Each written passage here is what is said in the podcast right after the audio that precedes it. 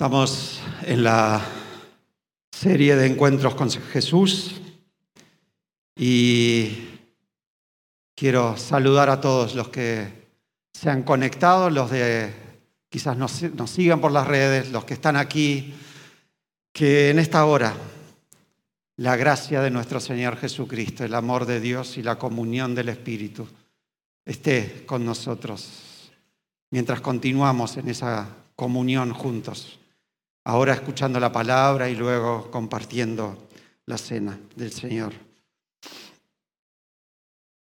Habíamos visto al inicio de esta serie que hay encuentros pasivos, donde allí los pastores se acercaron simplemente para adorar a Jesús. Como Simón y Ana en el templo llevaron a ese bebé, a ese niño en brazos y reconocieron algo que el Espíritu les estaba diciendo.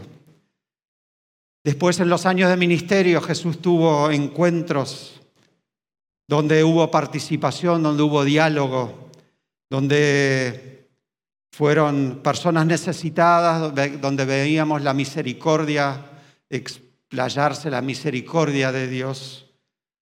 Encuentros con autoridades, como fue Quizás ese encuentro a Nicodemo que escuchamos hace un par de semanas atrás. Encuentros con gente necesitada, con mendigos. Como veíamos en el libro de Juan, Juan presenta diferentes señales que apuntan a que a mostrar esa deidad del Mesías, de aquel que las escrituras habían eh, anunciado que había, habría de venir. Y Dentro de esa serie de encuentros que estamos viendo en este tiempo, quiero referirme hoy a, algunos encuentros especiales con los discípulos que lo acompañaron en, su vida de ministerio.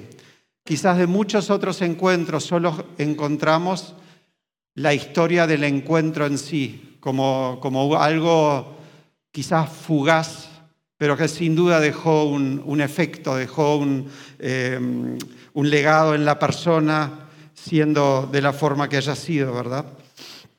Pero junto con los discípulos que caminaban, que Él les enseñaba, y en, algunos pasajes se nos revela que en muchos casos ni siquiera las enseñanzas ellos entendían de lo que estaba hablando. Pero que Juan dice allí que el Espíritu Santo les recordaría, o Jesús le explica a los discípulos que aunque ellos no entenderían ahora, Él iba a mandarles el consolador, el Espíritu Santo, que les recordaría y les abriría el entendimiento para entender esa palabra. Muchas de esas enseñanzas eran para cuidar su corazón y desarrollar en ellos ese propósito divino. Y vamos a ver algunos de ellos que justamente apuntan a ese cuidado del corazón.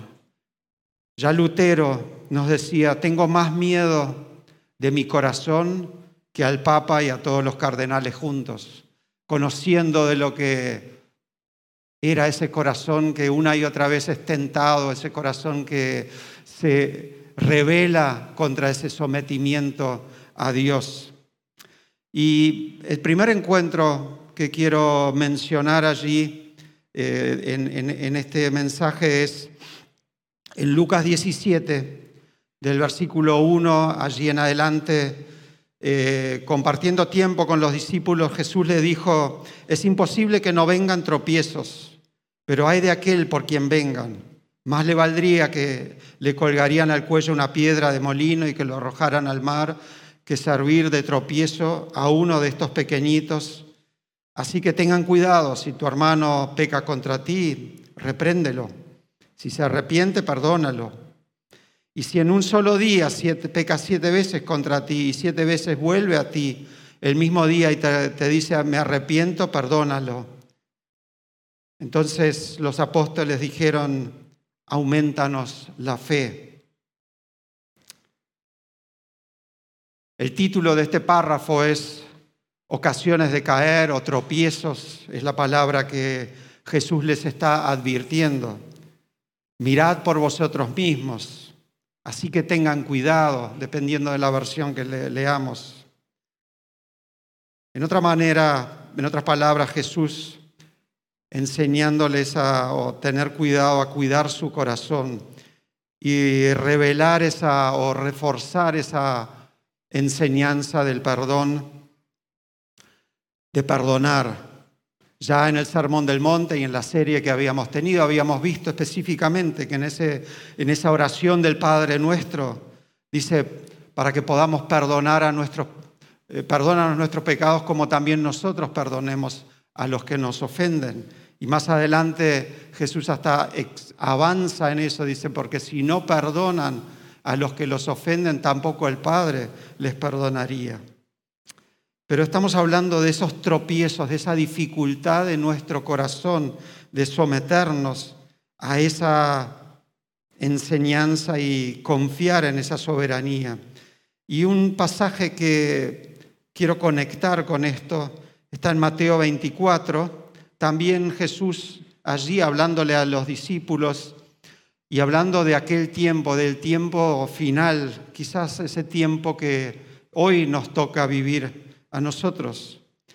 Dice, en aquel tiempo muchos tropezarán y unos a otros se traicionarán y odiarán, muchos falsos profetas se levantarán, engañarán a muchos, y tanto aumentará la maldad que el amor de muchos se enfriará.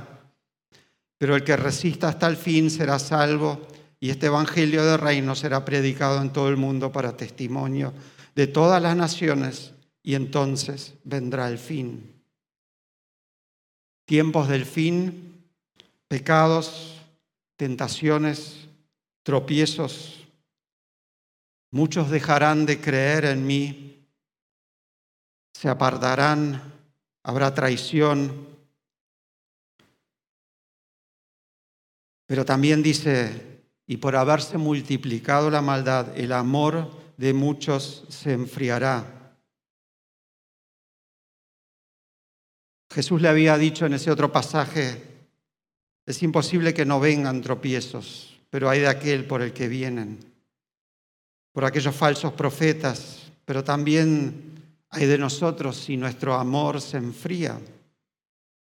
Hablándole a los creyentes, hablándole a los discípulos y hablándonos quizás a nosotros hoy, porque también nosotros vemos esas señales ocurriendo, muchas veces sin advertencia, sutilmente, sin grandes anuncios, quizás una palabra, nuestra sensibilidad es herida, nos ofendemos.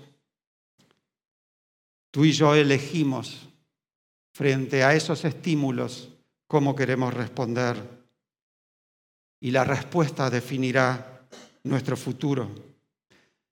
Si elegimos irritarnos, ofendernos, las consecuencias pueden ser odio, autocompasión, amargura. Pero en todo caso será una lucha con nuestro orgullo. Muchas veces diciendo, quizás todavía pretendiendo que todo está bien, de la boca para afuera mientras el corazón está sangrando. No es seguir los sentimientos de nuestro corazón, sino, tomar decisiones basadas en la palabra y los sentimientos seguirán las decisiones. Por eso se dice que perdonar es una decisión. Tenemos muchos ejemplos en la Biblia hablando de esto como Jacob cuando decidió ir al encuentro de Saúl y tuvo esa lucha con el ángel antes de poder enfrentarlo. Y Dios cambió su corazón. Una y otra vez, mientras nos tomamos un tiempo para elegir la reacción que queremos tener, habrá una lucha en nuestro corazón. Y no es una lucha de carne y hueso, sino una lucha espiritual.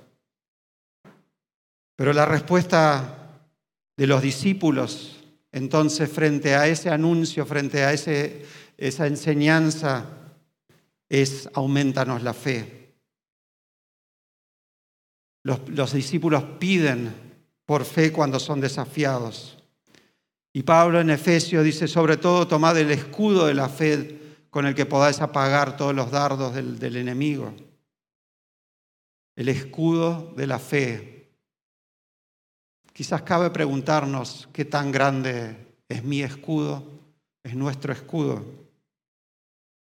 ¿Cuánta fe habrá tenido o qué tan grande habrá sido el escudo de un José, hijo de Jacob, para mantenerse fiel a Dios, esperando en Él en la cárcel,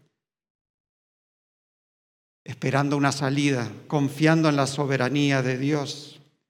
¿Cuánta fe tuvo David cuando fue perseguido por Saúl, habiendo sido ungido rey y esperando que Saúl fuese quizás el mentor en su vida? enseñándole cómo llevar adelante el reinado, sufriendo sin embargo el rechazo, odio. Él decidió confiar que Dios iba a hacer cumplir la promesa y que esa unción recibida por Samuel en los tiempos de Dios se habría de cumplir. Sabemos de esa fe, Estamos aquí porque confiamos, pero levantamos ese escudo de esa fe, de nuestra fe, cuando nos vienen esos estímulos, esos agravios, esas luchas internas y nuestra fe es puesta, puesta a prueba.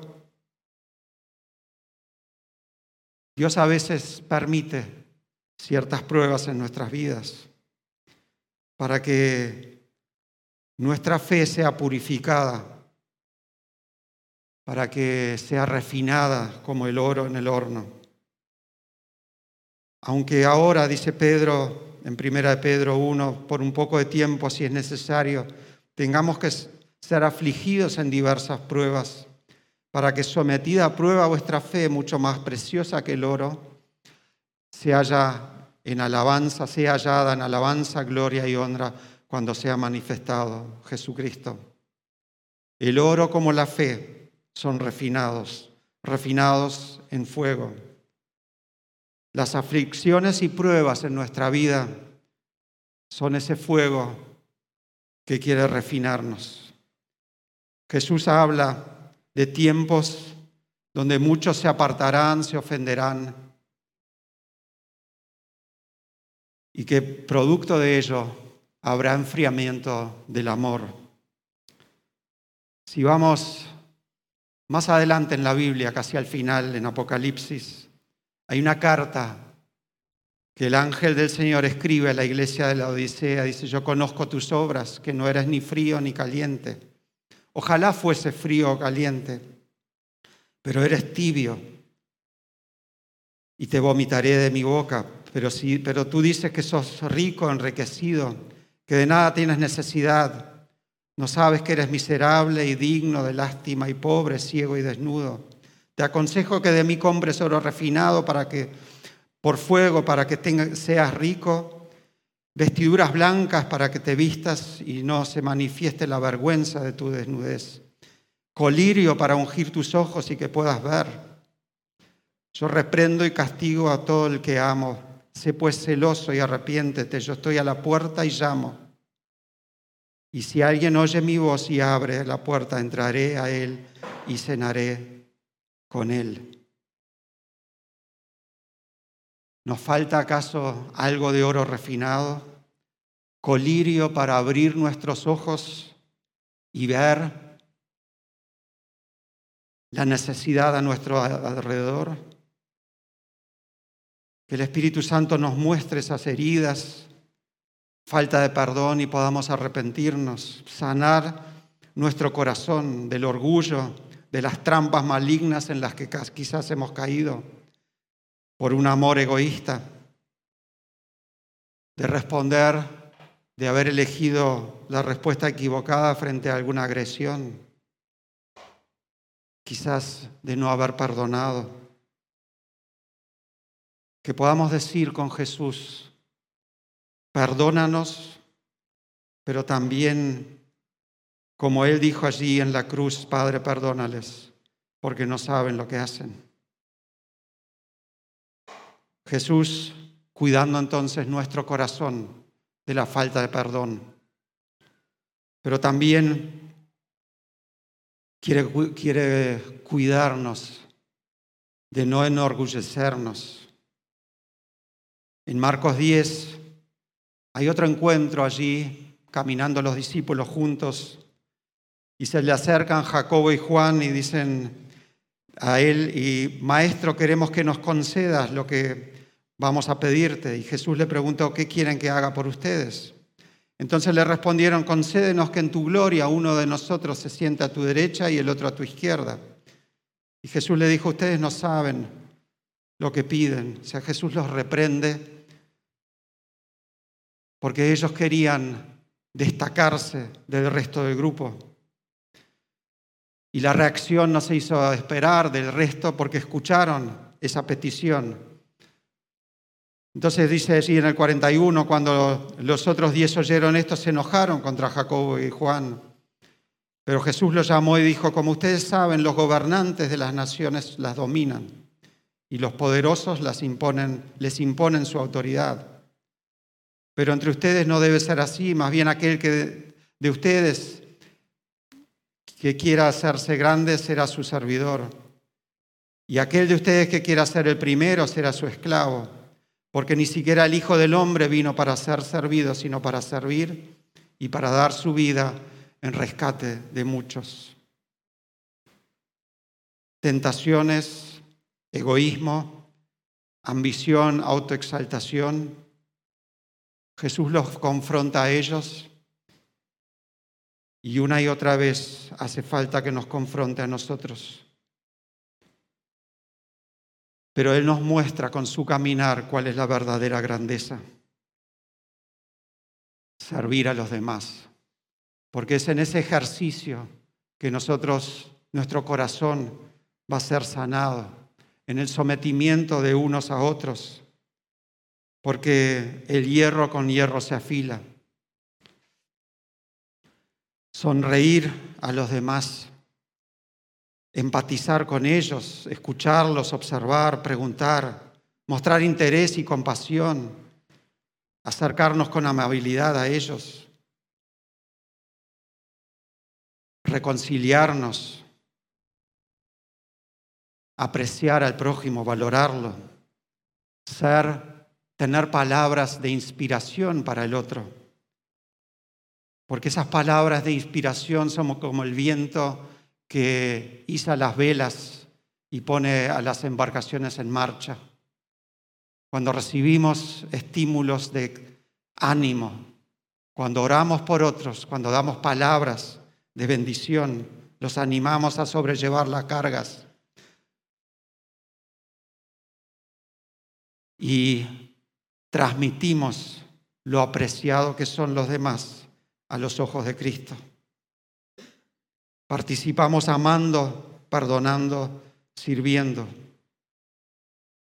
Jesús una y otra vez fue movido a la acción, a la compasión, a la misericordia, no por la necesidad de la gente, aunque también por ello, pero porque su corazón estaba conectado con el del corazón del Padre. Cuanto más nosotros estemos conectados, cuanto más reflexionemos acerca de Jesús y el mensaje que Él nos dejó, tanto más podremos reflejarlo a Él en los demás. Hablamos de perdón, de fe, de amor, hablamos de servir en humildad, de entrega, pero no lo podemos hacer solos. Quizás podamos leer la palabra como esa lista de tareas que debemos hacer cuando en realidad lo primero que tenemos que leer es el amor con el que fuimos amados. Y seguramente en el reconocimiento de ese amor y de esa cercanía de Jesús, esa lista se vuelva como algo automático, algo que hagamos por amor, por lo que Él ha hecho por nosotros. Por eso en el tercer punto quiero hablar del cuidado de la fuente, de nuestra fuente, de esa conexión y de permanecer en Él. La oración establece esa conexión a través de la cual ocurre esa relación. Es una, uno de los canales. La lectura de la palabra, por supuesto, el escuchar, la alabanza. Pero tenemos que conectarnos con Él para poder ser llenos de Él. Y es esa intimidad con Él lo que va a determinar la capacidad de poder ejecutar esa lista de tareas que quizás nosotros nos pueda parecer imposible de llevar adelante. En Juan 15 Jesús enseñándole a sus discípulos en, en otra ocasión, dice, yo soy la vid y ustedes los pámpanos. El que permanece en mí y yo en él, éste llevará mucho fruto, porque separados de mí, ustedes nada pueden hacer. En esto es glorificado mi Padre, en que lleven mucho fruto y sean así mis discípulos. Más adelante dice, este es mi mandamiento, que se amen los unos a los otros como yo los he amado. Porque nadie tiene mayor amor que este, que el que de poner su vida para sus enemigos, por sus enemigos. Ustedes son mis amigos y hacen lo que les mando. Ya no los llamaré siervos, porque el siervo no sabe lo que hace su Señor. Los he llamado amigos porque todas las cosas que oí de mi Padre se las he dado a conocer a ustedes permanecer en Jesús, en su amor, llevar fruto, porque en eso es glorificado su, su Padre y nuestro Padre. Y Él quiere llamarnos amigos. En esto conocerán que son, mis discípulos si tuvieran amor el uno por el otro. Porque el que me ama obedecerá mi palabra y mi Padre lo amará y vendremos a Él y con Él nos quedaremos a vivir. En ese pasaje del capítulo Juan, del capítulo 14, donde Jesús habla de la promesa del Espíritu Santo. Entonces le servimos a Él porque Él nos transformó y sigue obrando en nosotros siempre que podamos, siempre que permanezcamos en Él. Ese es el fundamento estar conectados a la fuente. El desafío es permanecer. Somos sus hijos por posición, porque Él nos adoptó como tales, entregando su vida. Pero después nos pone su llamado en nosotros de serle obediente, de convertirnos en sus discípulos. Entonces no le no somos hijos porque le servimos, sino que servimos al prójimo porque somos hijos de Dios. Todos conocemos el Salmo 1 de ese árbol conectado a las fuentes de agua viva, que medita en la palabra de día y de noche. Será como árbol plantado junto a corrientes de aguas que da su fruto a su tiempo.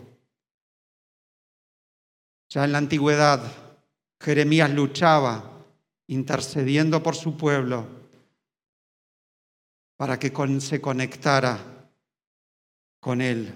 Porque dice, me han desechado a mí fuente de agua viva y cavaron cisternas para sí, que ni siquiera retienen el agua. Abandonaron a Dios, fuente de agua viva, y cavaron cisternas. ¿Dónde está, cómo está esa permanencia? esa conexión, esa intimidad con Jesús. Cuando hace unas semanas escuchábamos ese encuentro con la mujer samaritana, diciéndole que beba del agua que yo le daré no tendrá sed jamás. Más bien el agua que yo le daré será en él una fuente de agua que fluya para vida eterna. Jesús es esa fuente de, para vida eterna. Permanezcan en mí y yo en ustedes. Así como el pámpano no puede llevar fruto por sí mismo, si no permanece en la vida, así tampoco ustedes si no permanecen en mí. Quizás hoy Jesús, cuidando y queriendo sanar nuestro corazón, nos quiera decir, vengan a mí todos los que están cansados y cargados, que yo los haré descansar. Tomen mi yugo sobre ustedes y aprendan de mí, que mi carga es ligera y mi yugo es fácil. Jesús quiere restaurarnos. Y quiero animarlos a que en estas semanas de ayuno, de oración, podamos acercarnos, buscar de Él esa intimidad, intimidad con Él, profundizar ese relacionamiento, conectarnos con esa fuente para que ese servicio a Él fluya como algo natural, como algo que desborda de nosotros, compartiendo esperanza, sirviendo a nuestra generación, como escuchábamos en las prédicas de en la conferencia de Arnold Dens, que hablaba de David, después de haber servido el propósito de Dios en su propia generación, durmió y fue sepultado con sus padres. David le sirvió a su generación. ¿Estamos nosotros sirviendo a nuestra generación? Jesús vino a esta tierra a establecer el reino de Dios en medio nuestro. Y dependiendo del Evangelio que leamos, hay diferentes énfasis en cómo Él comenzó ese ministerio. Pero Lucas relata esa enseñanza eh, en la sinagoga, donde dice, el Espíritu del Señor está sobre mí, me me ha ungido para proclamar buenas noticias a los pobres, me ha enviado a proclamar libertad a los cautivos, a dar vista a los ciegos, a poner libertad en los oprimidos y a proclamar el año agradable del Señor. Estamos nuevamente ante al inicio de un año lectivo.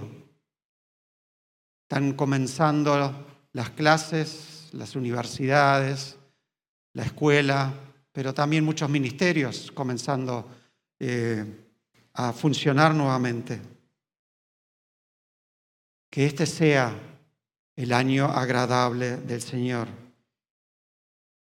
que se cumpla esa escritura en medio nuestro, como Jesús termina diciéndole a los que le escucharon allí en la sinagoga. ¿Qué esperas tú a partir de este tiempo de ayuno y oración en las próximas semanas? Quizás, y está bien, soluciones a temas personales, pero quizás también un fin mayor, un avivamiento en medio nuestro, como lo estamos escuchando en este tiempo en tantos otros lugares del mundo, para que podamos ver y palpar ese establecimiento del reino de Dios en medio nuestro.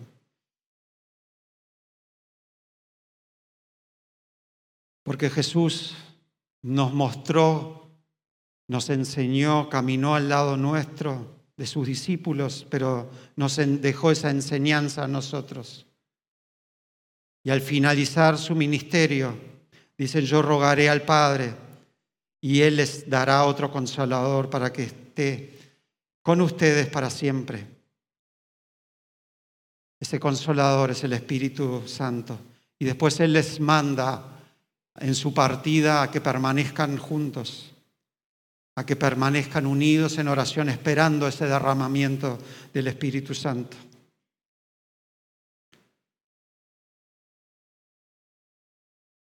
Los discípulos obedecieron, se unieron en oración, ayunaron, oraron y esperaron esa promesa, el cumplimiento de esa promesa.